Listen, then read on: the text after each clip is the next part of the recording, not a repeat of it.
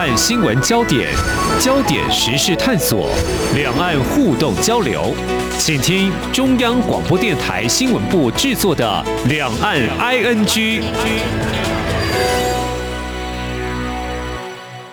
听众朋友，你好，我是黄丽杰，欢迎收听两岸 ING，我们三十分钟一起掌握两岸新闻时事焦点。国民党主席朱立伦十二号结束访问美国的行程，那么在疫情之下前往，目的包括国民党在美东设立办公室，特别前去揭牌。那么也趁这个机会呢，跟美国的国会议员会晤，也跟智库学者会谈。那么这段期间，他也针对中国大陆主张“九二共识”是两岸互动的政治基础，他提到了“九二共识”指的是没有。共识的共识，这引发党内的哗然，而且中国大陆也说了，这不容扭曲哦。究竟国民党所持的“九二共识”指的政治意涵是什么呢？为何在马英九总统执政期间，两岸可以互动交流？那么在蔡英文总统执政之后，却因为没有接受“九二共识”，那么中国大陆则是以此片面阻断两岸的互动往来，并且还强力打压中华民国台湾的国际空间呢？这国民党所坚持的“九二共识”难道变了吗？会引发哪些政治效应呢？我们在今天特别邀请东海大学政治学系教授沈友忠来观察探讨，非常欢迎。沈教授您好，主持人好，各位听众朋友大家好。我想关心美中台三方关系的朋友应该都知道，美国在两岸关系扮演了重要的角色。那么以台湾的政党政治而言呢，尤其政党轮替应该可以说成为台湾的常态哦。那么在野党在美国设立代表处，相信有它的。必要。那么，美国的理解哦，对在台湾国内的选举以及和两岸交流这两大面向，到底有哪些重要性？呃，你怎么样来解读这成立运作的一个时间点呢？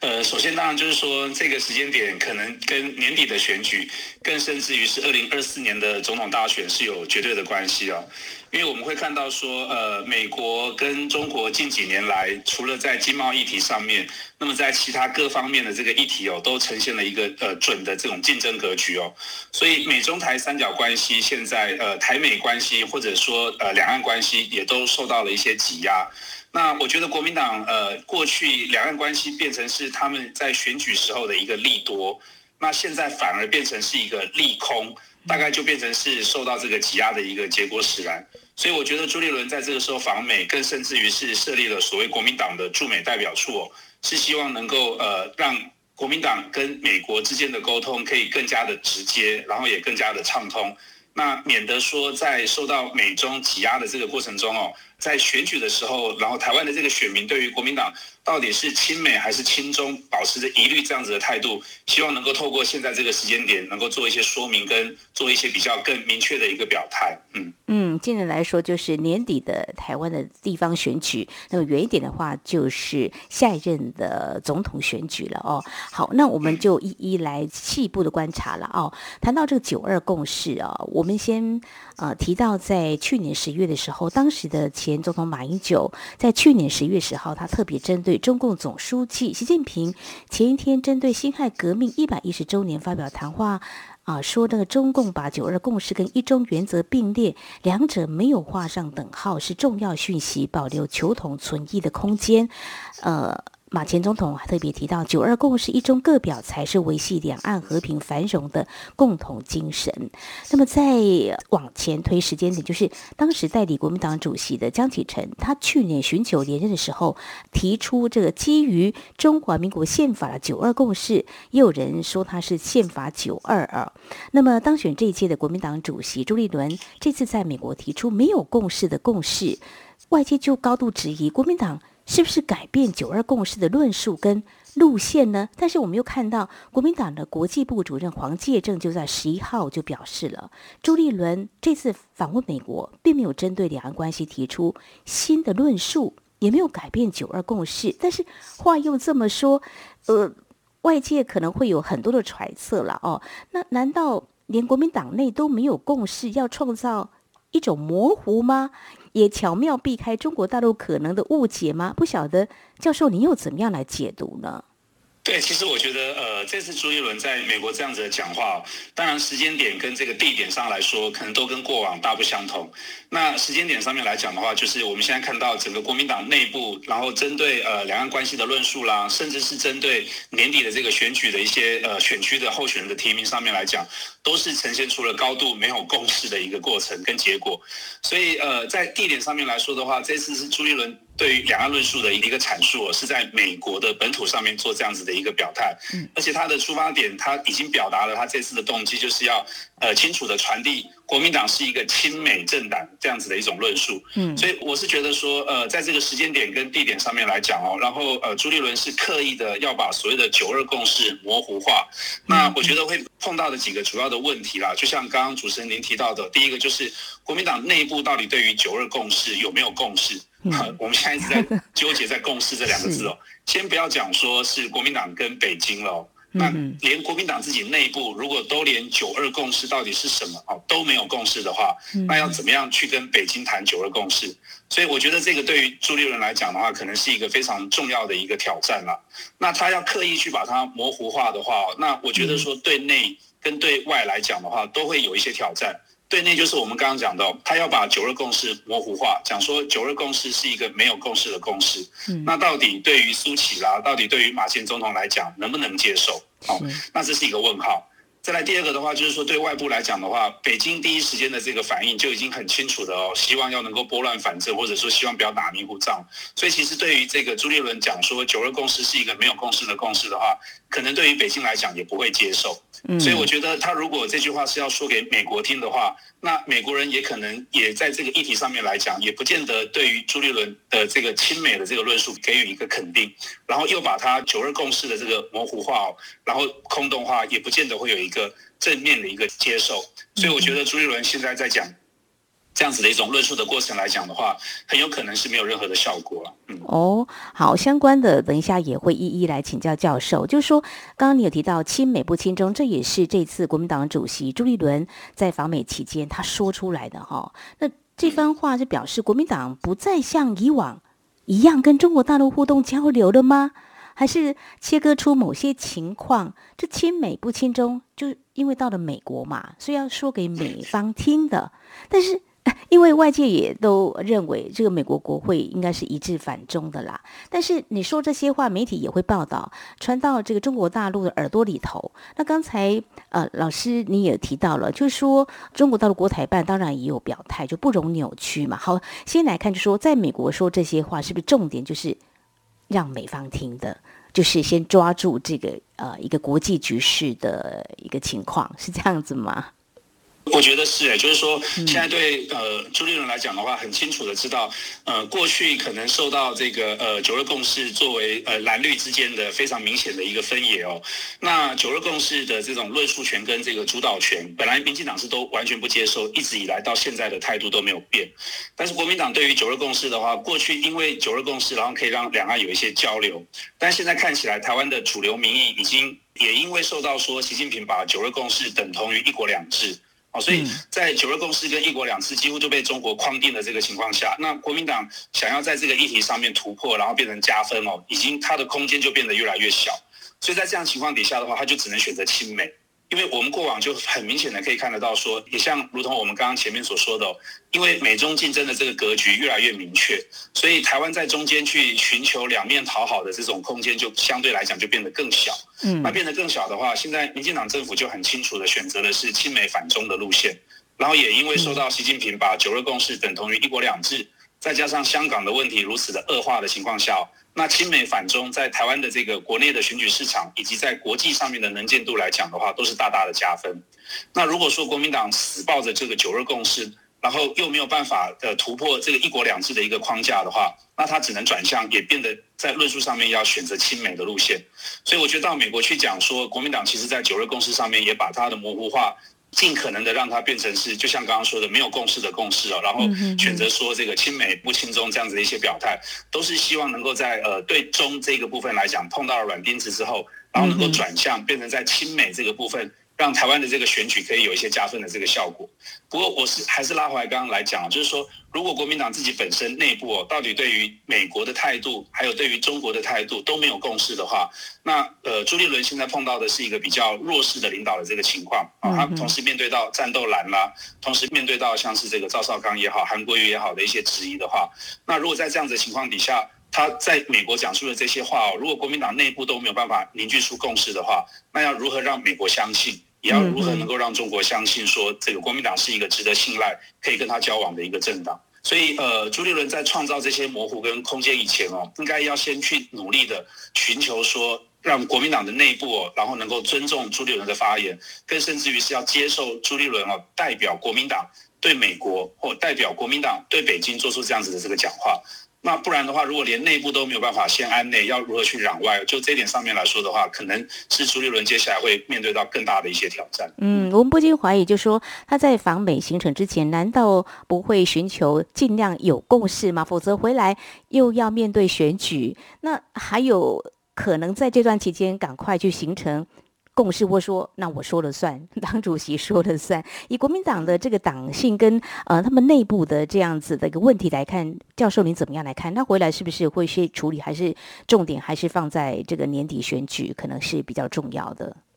其实这几个面向都是会相互影响了。就是说，如果朱立伦连这个到美国去的这个成果都不被。国民党内部所接受的话，那怎么样去解决像桃园啦，或者说接下来其他的这个选区哦，包含像现在也还没有提名人选的高雄，所以我是觉得说，如果朱立伦在访美的这个行程没有办法让国民党的同志感觉到是一个加分的效果的话，那对于呃这个朱立伦接下来在处理国内选举的议题上面，更甚至于是二零二四要问鼎总统大选上面来讲，就变成是一个非常不利的一个出发点。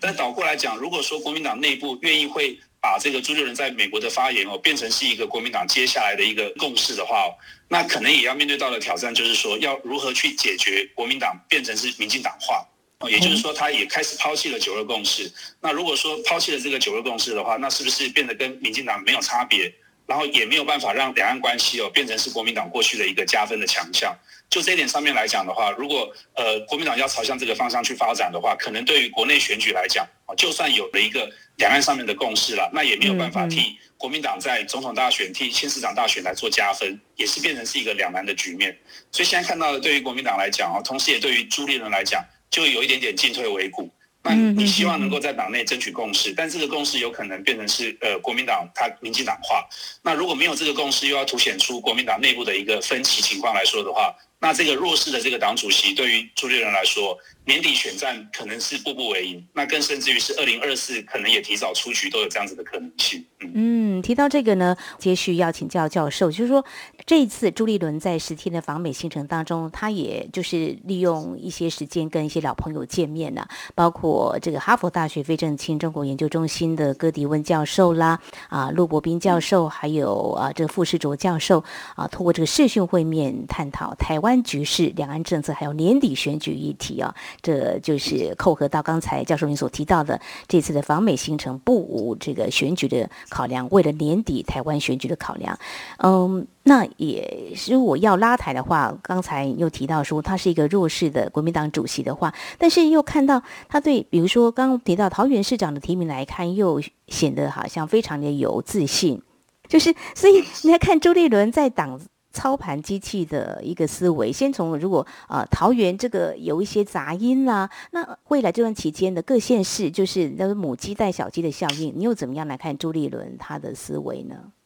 其实我我觉得就是比较讲的比较直接一点，嗯可能呃朱立伦跟各个地方上的这个国民党党员的一些想法有一些认知上的落差，那这些落差不只是反映在他出访美国以前哦，在桃园市长的提名的过程上。那同时可能也反映在他这次到了美国去见到了这些人哦，或者说没有办法进到这个白宫去，然后在国内里头被做文章，所以我觉得呃某种程度来讲，他当然会希望说他能够作为国民党的党主席有一个正当性，同时也能够变成是国民党的一个共主。但是我觉得现在看起来内部的环境跟外部的环境显然不是这样。所以他可能必须要先把这个沟通的大门打开哦。那是不是要亲自去见这个罗志强啦，或者说亲自去跟这个赵少康，甚至是韩国瑜哦，然后能够在国民党内部先能够凝聚出一个大家都能够接受的一些提名办法跟一些方案，包含九二共识，或者说对中关系，甚至是对美关系。那如果没有办法做到这样，然后还是在这个决策的这个小圈圈里头，然后形成了跟地方上的一些认知的落差，然后出访美国的时候，我觉得也可能跟美国的高层哦也有一些认知上的这个落差，以至于说他进不了白宫去。嗯，所以这些认知上的这个落差不解决的话，可能朱立伦在年底的选举哦成功，可能不见得会归功在朱立伦身上。但是，一旦失败的话，会导致朱立伦在二零二四提早出局的这个可能性也会随之提高。哦，这个牵动性的影响还挺大的，后续值得观察哦。那么，这是在我们的节目前半阶段，非常谢谢东海大学政治学系教授沈友忠的观察解析。稍后节目后半阶段呢，我们再继续请教授来帮我们进一步解析。从刚才我们所探讨的，就是朱立伦主席的访美行哦，其实他有提到这个亲美不亲中，还有九二共识呢是没有共识的共识。那我们来看一些相关两岸交流的反应。那么，到底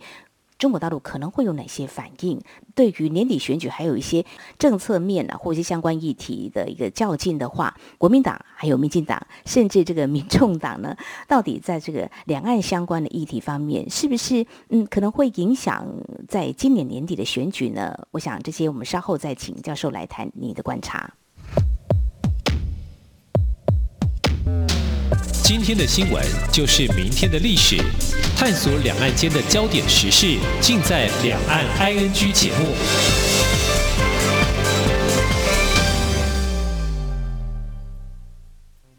我是指挥中心罗义军。若曾接触确诊者或自觉有风险且出现发烧或呼吸道症状，就建议快筛。快筛阳性者可透过视讯诊疗或前往社区筛检站与医疗院所。由医师视讯或现场评估确认，如符合六十五岁以上或慢性病等条件，由医师评估后开立药物，请遵照医嘱服药。疫苗打三剂，一起做防疫。有政府，请安心。以上广告由行政院与机关署提供。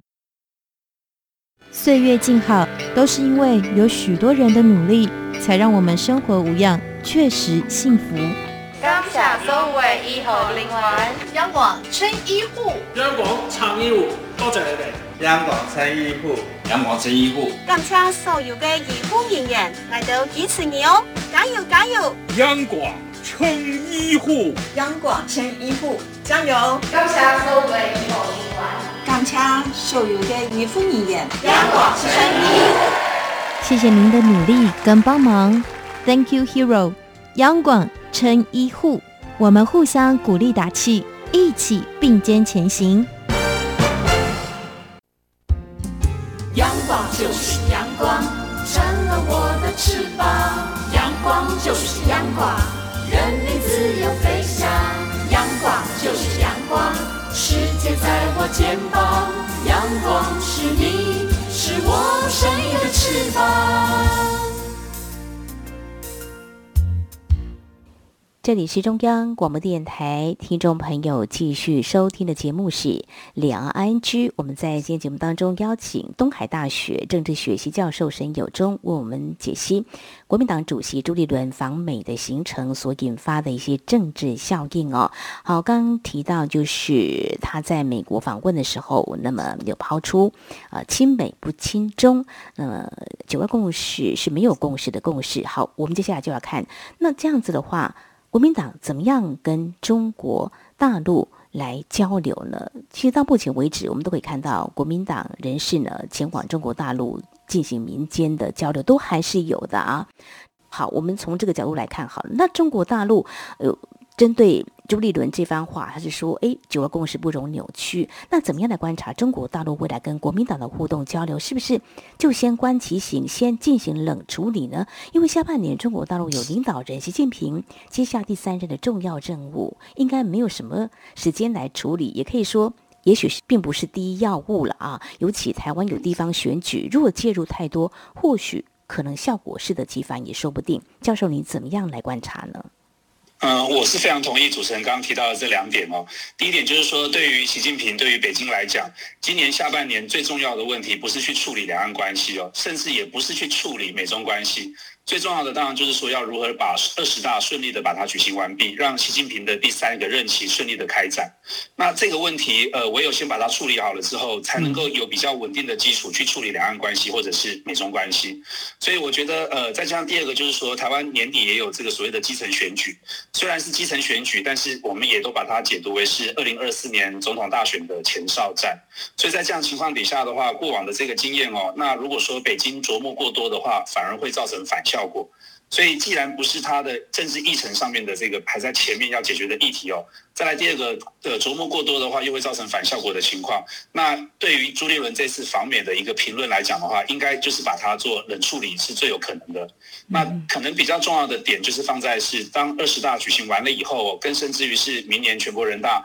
把这个行政程序补完了之后，那习近平他的新的这个阶段的对台论述，或者说跟国民党之间要有建构一个。是不是要有一个改变的这个以往的这个做法的一种交流，可能才会比较明显。所以下半年应该呃，不管是天气炎观其行也好，或者是冷处理也好。基本上大概都在北京方面来讲都不会有太大的动作。我简单为听众朋友做一些整理哦。中国国台办反驳朱立伦他在美国的发言，谈到九二共识是呃，只说九二共识不容扭曲，要保持头脑清醒哦。那其实媒体也有去呃询问这个台北市长柯文哲，他到底怎么样来看这个九二共识是没有共识的共识？其实柯文哲曾经以两岸一家亲的词汇进行两岸城市交流。那么针对这次指的没有共识的共识。哦，他因为目前已经身兼民众党主席，他就直言啊，他也不知道九二共识的内容是什么。也说都过去了哈，言下之意听来好像是两岸不要再纠结有没有九二共识，应该务实面对，找出新共识基础。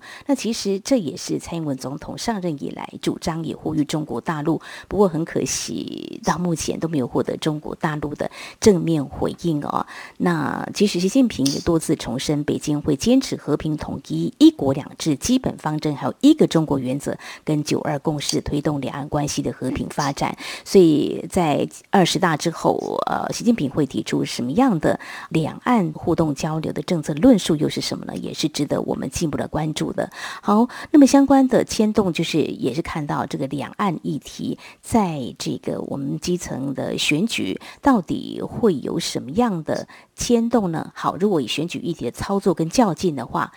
大家目前会感受到，啊，台湾的这个疫情还在烧嘛，哦，那对于执政党来说，当然就是大家会觉得政府要做好哈。对国民党是不是比较有利呢？以这个疫情来看的话，嗯。非常同意哦，基本上大概就是说，呃，过往的话，呃，两岸的这个议题来讲，可能对于国民党来说是有越来越大的包袱了。那今年的话，因为就是受到疫情的这个冲击哦，那我们现在政府选择要跟病毒共存，所以中间会有一个非常严峻的过渡时期。现在看起来的话，那国民党应该就是会把这个议题哦，从两岸的这个部分移转到疫情这一块来讲。